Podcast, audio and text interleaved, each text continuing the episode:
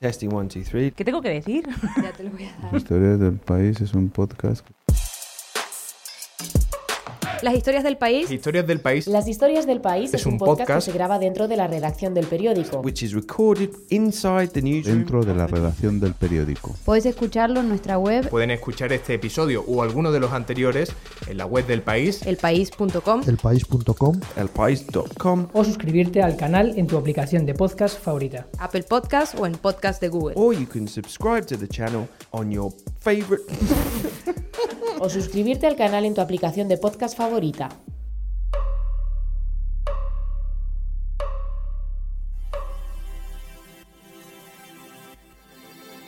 Un podcast de moda con Clara Ferrero y Carlos Mejía en ese moda.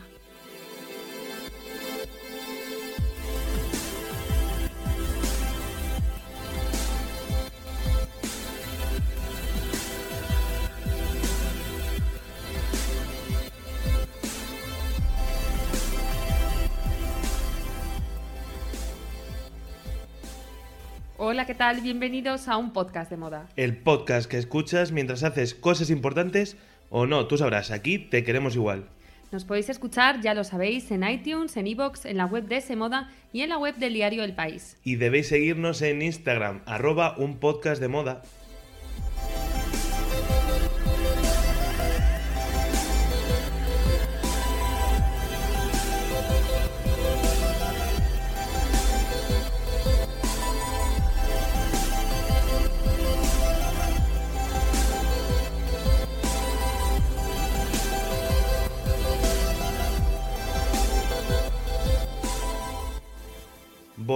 Con un programa que la verdad nos habéis pedido mucho a través de las redes sociales, pero que con los Oscar hemos tenido que aplazar. Pero también te digo, yo creo que ahora es el mejor momento porque acaba de celebrarse el primer desfile de Chanel, sin el que fuera su director creativo durante 30 años, Karl Lagerfeld.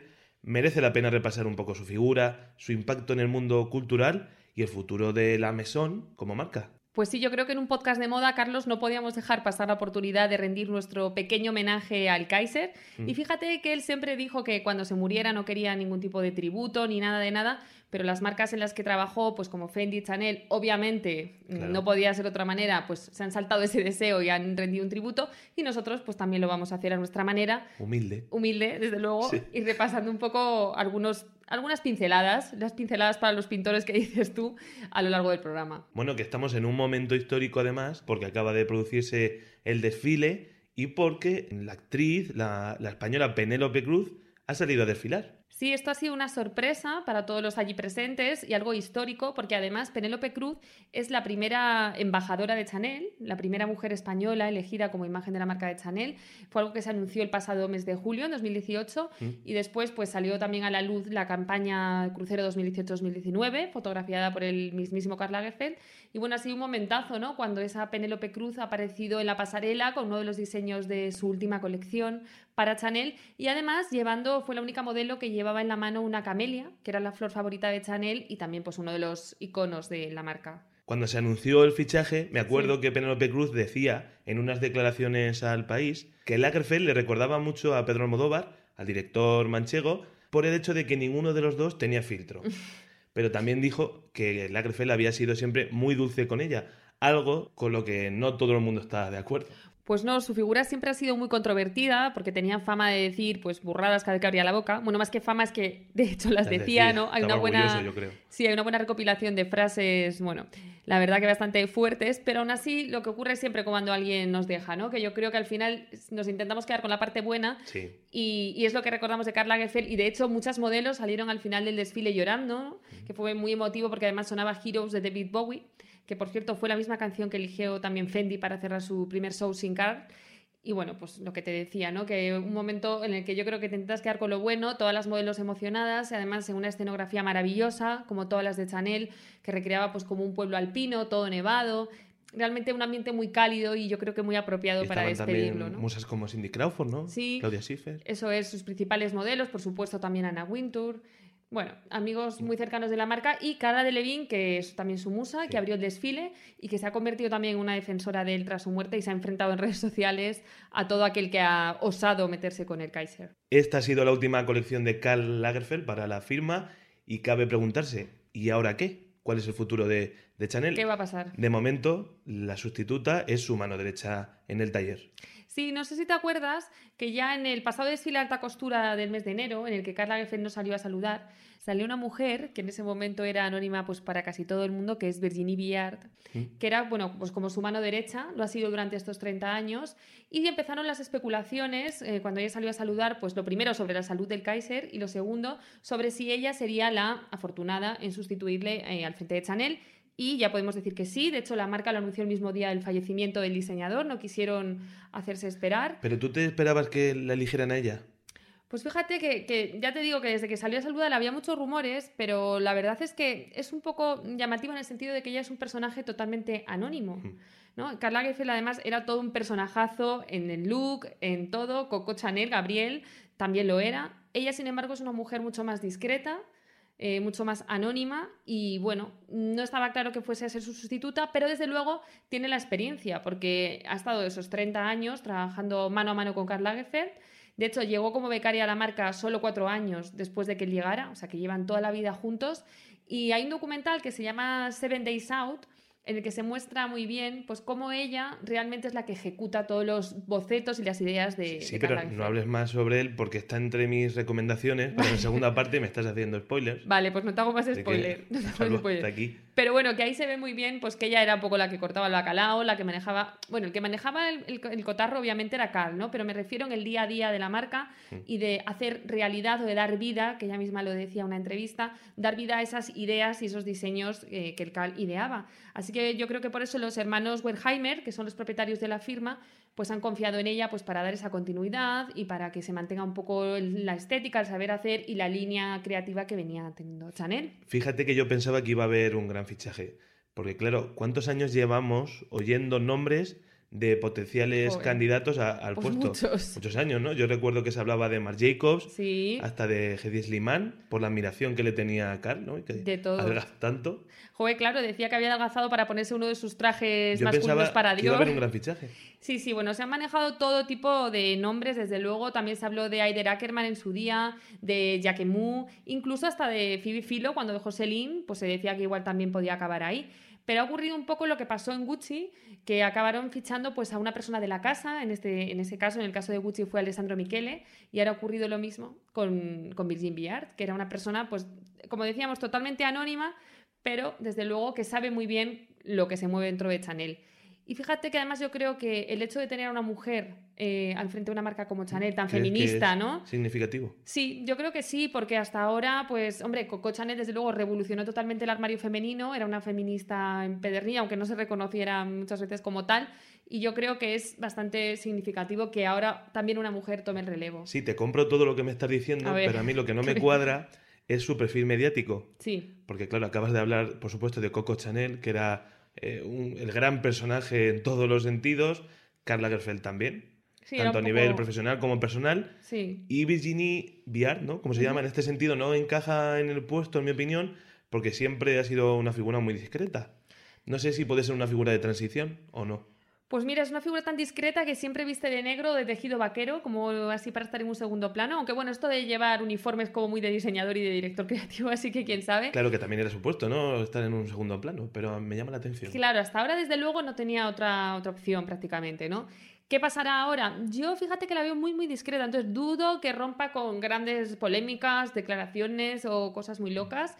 Pero lo de si es de transición o no, solo el tiempo lo dirá y las cuentas de resultados, por supuesto. Desde luego, si Chanel empieza a palmar dinero o lo que sea, pues obviamente eh, se replantearán otro fichaje. Mira, y que si a mí no, me ha pues- recordado un poco a lo que pasó en Apple con Steve Jobs ¿Mm? y Tim Cook, que son dos, un- dos figuras completamente opuestas. No sé si, si puede afectar o no a, a la hora de, del futuro de Chanel como firma, pero te pregunto, ¿a ti quién te gustaría que la hubiera sustituido? Uf, pues, Pues mira, yo como soy muy team fibifilo, que lo he dicho ya muchas veces en este Estamos podcast, ya un poco vistos con este tema. ¿eh? soy un poco pesada, pero es que, no, sobre todo porque me da mucha pena que el talento de esa mujer esté eh, desaprovechado, pero bueno, debe estar muy a gusto por ahí en la campiña inglesa tan pancha con su familia y, y no querer líos, pero a mí me hubiese gustado o me gustaría verla pues en activo en la firma que sea. Y hombre, yo creo que en una gran marca como Chanel, pues si le hubiese dado ese toque suyo tan contemporáneo y además hubiese reformulado los códigos de la marca, pues la verdad es que yo creo que hubiese molado, oye. Mónico, Fendi, ¿qué pasa? Que hablamos mucho de Chanel, pero también se han quedado huérfanas Fendi y la propia marca homónima, ¿no? De Pues es que con Fendi las cosas no están tan claras, porque Karl Lagerfeld, como dices, era director creativo desde el 65, o sea, prácticamente toda una vida. Sí. Pero la marca todavía no ha dicho quién será el sustituto. De hecho, decían como en el comunicado que se sabría más adelante y demás. Entonces ahí hay una incógnita. Que, oye, quién sabe, todavía hay posibilidades para estos diseñadores que están por ahí sin trabajo. Y, y con su propia marca pasa un poco igual, no se ha dicho nada. La marca, desde luego, está basada en él, en su iconografía, en sus Totalmente. logo, en su logo era su cara. Entonces es algo tan personal, pero bueno, desde luego, ahora habrá muchos fanáticos de Cal que querrán seguir comprando como merchandising de él, así que supongo que lo tendrán que rentabilizar por ahí. Lo que está claro que además de ser una figura muy polémica, que como hemos dicho, dijo algunas barbaridades auténticas, Hmm. Es un genio incontestable. Incontestable, vamos. Yo diría que es que, bueno, yo diría no, es que Chanel no sería hoy en día lo que, lo que es sin él. Porque cuando él llegó a los 80 a la marca era una marca que estaba totalmente casi, bueno, de capa caída y él fue capaz pues de revitalizar todos esos iconos asociados a Gabriel Chanel, a Coco Chanel y los adaptó a los tiempos y los ha sabido reinventar temporada tras temporada. Es verdad que en esta última etapa ya era un poquito repetitivo, o sea que quizá tampoco vengan mal nuevos aires en Chanel, pero desde luego, bueno, ha sido un, grandísimo genio del diseño. Mira si la ha revitalizado, que el año pasado la marca publicó por primera vez sus cuentas de resultados Es verdad. tras más de 100 años de historia y los datos fueron muy buenos. Creo que eran 9.600 millones de dólares de facturación Sí. en 2017, más que Gucci y Hermes y empatada con Louis Vuitton. Hombre, es una barbaridad, está muy bien. Por eso te digo que él ha A mí sido. me vale. A ti te vale, a ti te vale, a mí también. Lo que también me gustaría decir es que Karl Lagerfeld fue mucho más que Chanel y mucho más que Fendi, porque claro, es la faceta que obviamente recordamos todos, pero él antes de eso empezó en Balmain, donde pues, dio sus primeros pasos como diseñador, también pasó por Chloé, que además fue una firma que, que dirigió en dos etapas distintas, y bueno, pues ha ido dejando un legado a lo largo y ancho de las casas de moda del mundo que yo creo que desde luego es inigualable. Y luego tenía una cosa, y es eso, que era un showman, ¿no? Para todo. Eso es muy importante. Pues desde, eso es muy importante, desde las declaraciones hasta su propio look y por supuesto las escenografías de Chanel, que es que eh, convirtió el gran palais francés en todo, o sea, desde un supermercado de lujo hasta un restaurante, hasta jardines, una playa con agua, con modelos caminando descalzas sobre las olas, o sea, eso no hay marca que lo haga y, y desde luego yo creo que permanecerá en la memoria colectiva de los que nos gusta la, la moda y, y de la historia de la moda, vaya, Le vamos a echar de menos. le vamos a echar de menos.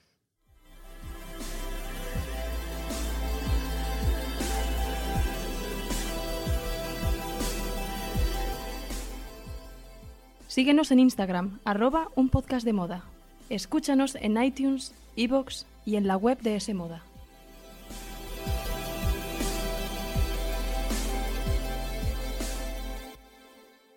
Pues ahora que ya hemos debatido un poco sobre el estado de la cuestión moda, llega tu turno, Carlos, para repasar un poco su influencia pues, en el mundo del cine, que por supuesto es evidente, pero que además va más allá de vestir actrices para la alfombra roja, ¿no? ¿O qué? Sí, porque, claro, todo el mundo dirá, vaya, la influencia en el mundo del cine y de la cultura de Karl Lagerfeld.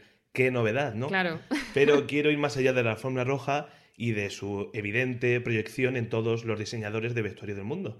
Que por cierto, mira, me estoy acordando que los pasados premios del gremio de diseñadores de Hollywood, todos los galardonados se lo dedicaron al Kaiser, eh, Hombre. sus premios. Ujú. Que mira, No podía ser de otro modo. Así que quiero indagar más en su relación con el cine porque vale que él haya sido uno de los mejores diseñadores de la historia, un genio, como hemos dicho, pero mira, yo creo que en el fondo lo que Lagerfeld quería era ser director de cine. Y ahí lo dejo. Exclusiva de Carlos. Yo creo Sí. que nos hemos perdido algo. ¿Qué pasa? Sí, ¿Que lo sí. conocías y nunca lo has confesado? No, no, no ¿O he tenido el gusto, pero estoy convencido porque está claro que él era un gran fotógrafo, ya hemos comentado, ¿no? Que inmortalizaba en muchas ocasiones sus propias colecciones y hasta las de la competencia. Por ejemplo, acuérdate de cuando fotografió a Robert Pattinson para Mm. Dior, para Dior Hombre, pero también mm, le gustaba ponerse detrás de la cámara de cine, sobre todo para hacer cortos. Sí, Fashion, Fashion Films. Films, que Sí, le diríamos ahora, para Chanel. Ha hecho diferentes trabajos en los que ha dirigido a estrellas como Kristen Stewart, como Cara de Levine, que por cierto, ambas estuvieron en, en el último desfile. Sí, eran sus musas, sí. Pero también a Keira Knightley o a Geraldine Chaplin. Y todas interpretaban o a la propia Coco Chanel o a personajes inspirados en la figura de la fundadora de la firma. Estos cortometrajes están en YouTube y todos presumen de tener pues una puesta en escena, una elegancia, una banda sonora, un ritmo y ese tono romántico característico de- sí, también de sus diseños. Yo creo que se podrían re- recopilar todos y podríamos publicar un largometraje, no sé qué te parece, porque además temáticamente funcionan muy bien juntos. Oye, Carlos, pues si te dan los derechos, eh, te veo ya súper a tope. O sea, nada, pues descárgatelos y empieza ya Y más si no me los dan, yo aquí les dejo la idea, porque Claro. tendríamos una hora y media más o menos de... Sería pues, como un eh, largometraje, sería muy interesante. Yo me lo tragaría, desde luego. Hay que decir que Karl Lagerfeld también ha sido diseñador de vestuario en varias películas de la década de los 70, sobre Mm. todo, dirigidas algunas de ellas por su amigo personal, el cineasta francés Claude Chabrol, y que también lo hemos visto en pequeños cameos en filmes como El juego de los idiotas o Zulander, Es verdad. esta parodia del mundo de la moda protagonizada por, por Ben Stiller. Yo también me quedo, creo que son inolvidables, sus aportaciones al vestuario de Tacones Lejanos, Sí. de Pedro Almodóvar, con ese personaje, ¿te acuerdas? De Victoria Abril, adicto a la moda. Sí, y a Penélope Cruz, que antes hablábamos de ella y que era una de sus últimas musas, y también la vistió en la película de Los abrazos rotos de. Almodóvar también, Eso es. sí. Pero no solo Penélope, hay otras muchas grandes actrices de la historia del cine que han trabajado con él, que han sido sus embajadoras.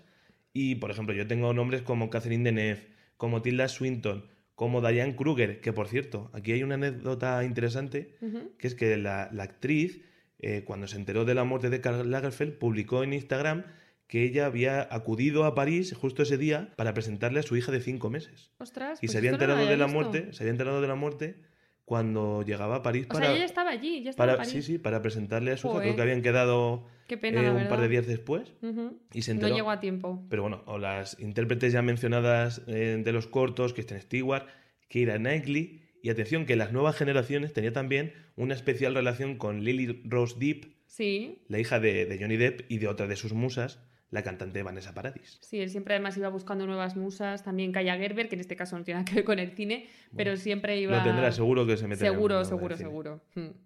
Bueno, ya que te has puesto estas botas de periodista y has indagado, cómo que te he visto, preparado? fue menuda investigación, te he visto tienes una lista ahí de nombres que madre mía de mi vida. Pero bueno, ya que te has puesto las botas de periodista, que te veo ahí con un montón Sí. de nombres apuntados y de datos y cosas que has Tiembla mirado. Ferreras. Sí, menuda labor de investigación. Bueno, pues eh, imagino que también habrás indagado un poco Sí. en qué películas le han influido a él o qué obras le han marcado en- a la hora de hacer estos A mí me parecen muy, muy interesantes esto, este tipo de anécdotas y de datos. Y por ejemplo, mira, entre sus libros preferidos encontramos desde la Iliada Hombre, hasta los poemas de Emily Dickinson.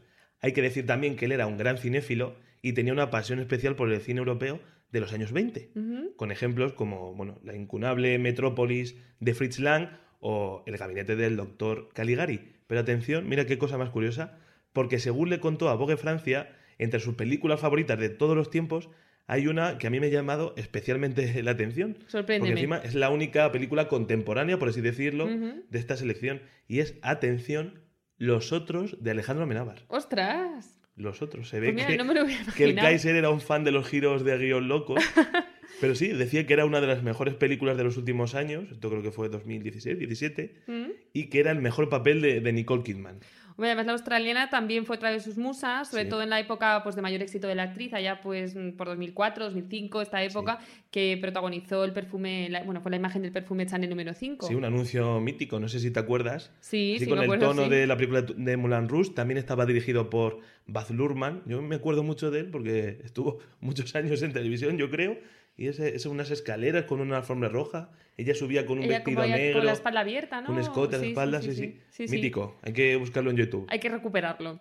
Y además de esas películas que le influyeron a él, ¿qué películas o qué documentales nos deja ahora de herencia para poder conocerle un poco más? Para aquellos oyentes que quieran profundizar en quién fue Karl Lagerfeld. Pues yo creo que está muy bien profundizar en él porque es una figura muy reconocida, muy mediática. Ya ves que, que hasta gente que no sabe nada de moda le suena su nombre, Sí. pero al mismo tiempo también ha sido siempre muy enigmática.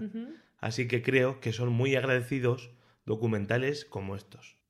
No second option. I know instantly what I want and what I don't want. I have a tight, precise concept and I stay with it. Three, two, one, go. Ahí le estábamos oyendo al Kaiser en un trozo de Seven Days Out. El documental que has hablábamos antes, es. sí. Una serie documental de Netflix que, bueno, que recopila lo que sucede en los siete días previos a diferentes eventos, desde un torneo de videojuegos hasta una competición canina o, como es en este caso, el estreno de la colección de primavera-verano 2018 de Chanel que se celebró en el Gran Palais. Es un documental que a mí me parece que dura 50 minutos más o menos. Sí, se y ve a mí me parece un trabajo muy entretenido y también es muy cercano porque te permite contemplar perfectamente cada aspecto del trabajo de las costureras, de las premiers, que como llaman a las jefas de, de cada taller, Sí, que tiene cuatro, Chanel. pero y hasta de los paisajistas encargados de la puesta en escena de los shows. A mí fíjate que de este documental me llama la atención un poco lo que hablábamos antes, que casi aparece más ya Virginie eh, Viard y, y de estas premieres de las que hablas y Sí, tal, más que que, casi el propio Karl Lagerfeld. Entonces ya te des una idea un poco ¿no? del futuro de la marca y demás. No sé a ti, pero a mí me logró transmitir ese nerviosismo, ese, Sí. ese estrés de los minutos finales para que todo salga perfecto. Y como tú dices, la dinámica del trabajo de los últimos tiempos estaba encargada, estaba sobre los hombros, sobre todo, de Virginie Viard. Yo también es un documental que sin duda recomiendo. Decimos Sobre todo, Netflix, aunque sea por ver esos detalles de cómo cosen ahí flor a flor. Sí. Eh, y a mí me encanta cuando de repente tienen ya todo listo y ya Karl Lagerfeld dice, esa falda un centímetro más alta, esa no sé qué. Hay que volver a que hay que volver a hacerlo porque, claro, a lo mejor para quitar un centímetro en una pieza de alta costura hecha a mano, pues hay que deshacer bastante, no es tan fácil como parece. Y él llegaba y daba ahí sus cuatro indicaciones y, y todo el mundo le hacía caso, claro. Sí. no Otro, quedaba otra. otro documental que recomiendo es Lagerfeld Confidential. Este es de 2007 y es el resultado de hasta, atención, 150 horas de grabación, observando también su trabajo en el taller o en los shows de, de la pasarela. Es un retrato muy cercano también del Kaiser. Fíjate que yo este no lo he visto, así que me lo voy a apuntar. Y ahora que, que, bueno, que ya no está, es cuando todo el mundo se pone como a ver cosas que tenía pendientes, ¿no? Así Eso que es. mira, ya de excusa lo tenemos para, para apuntárnoslo y verlo. Bueno, ¿y qué más cosas? Porque también hay libros, ¿no? Sí, si alguien prefiere leer, quizá la obra más famosa sea El mundo según Carl, publicado en 2013 y que recopila pues todas las frases, muchas de ellas ya hemos dicho muy polémicas, pero también refranes y la filosofía de vida del diseñador en 15 capítulos. Sé que se editó en español, pero no sé si ahora mismo estarán disponibles muchos ejemplares. En inglés, en Amazon, sí se puede ¿Lo has conseguir. comprobado? Por ejemplo, sí, sí. Está- En inglés está. Está en stock, ¿no? Yo supongo también que a raíz de su muerte será reeditada Mm, esta hombre. edición y que bueno, eh, que llegarán muchos más libros sobre, sobre su vida. Sin duda, vamos, preparémonos para un aluvión de obras de biografías de Lagerfeld seguro. Y por cierto, ya que me has preguntado antes que quién me hubiera gustado a mí que, que bueno, que lo sustituyera al frente de Chanel y demás, te pregunto yo ahora. ¿Quién te gustaría a ti, si algún día se llega a producir ese biopic, esa película sobre Lagerfeld, Vaya. que lo interpretara en la gran pantalla? Pues mira, me has pillado un poquito. Te voy a decir que no. ¿qué Esto es, una cara ven- has puesto? esto es una venganza porque no acerté 6 de 6 en los Oscars, ¿no? en la quiniela. Oye, no quería ser yo quien recordara ese fatídico episodio de tu carrera, pero ya que lo has sacado, sí. Bueno, estoy ganando tiempo, sobre todo. No, pero. No, hombre, pero que tampoco es para tanto la idea, pregunta. Venga, hombre, Yo creo que sí, que, vamos a ver una película muy pronto. Yo creo que eso, en un lustro o menos lo tendremos ya en los cines. Y en cuanto a candidatos, pues mira, Christian Bale se transforma muy bien. Está demostrado. No, no, broma. Mira, siempre he pensado que el que lo haría genial es Jared Leto.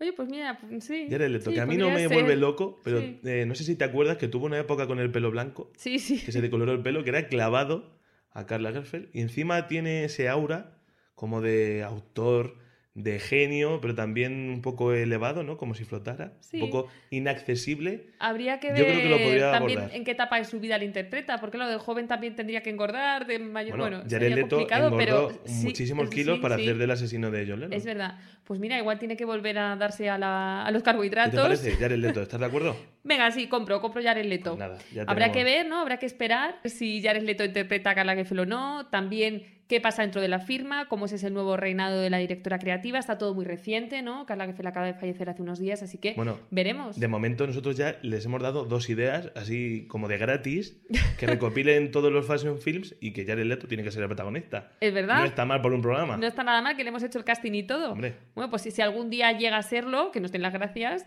y tú luego si lo nominan a los Oscars no me falles el galardón, por Lo, Dios. lo que está claro que si lo nominan, lo vamos a contar aquí. Si llegamos, que, que se den prisa, por si acaso.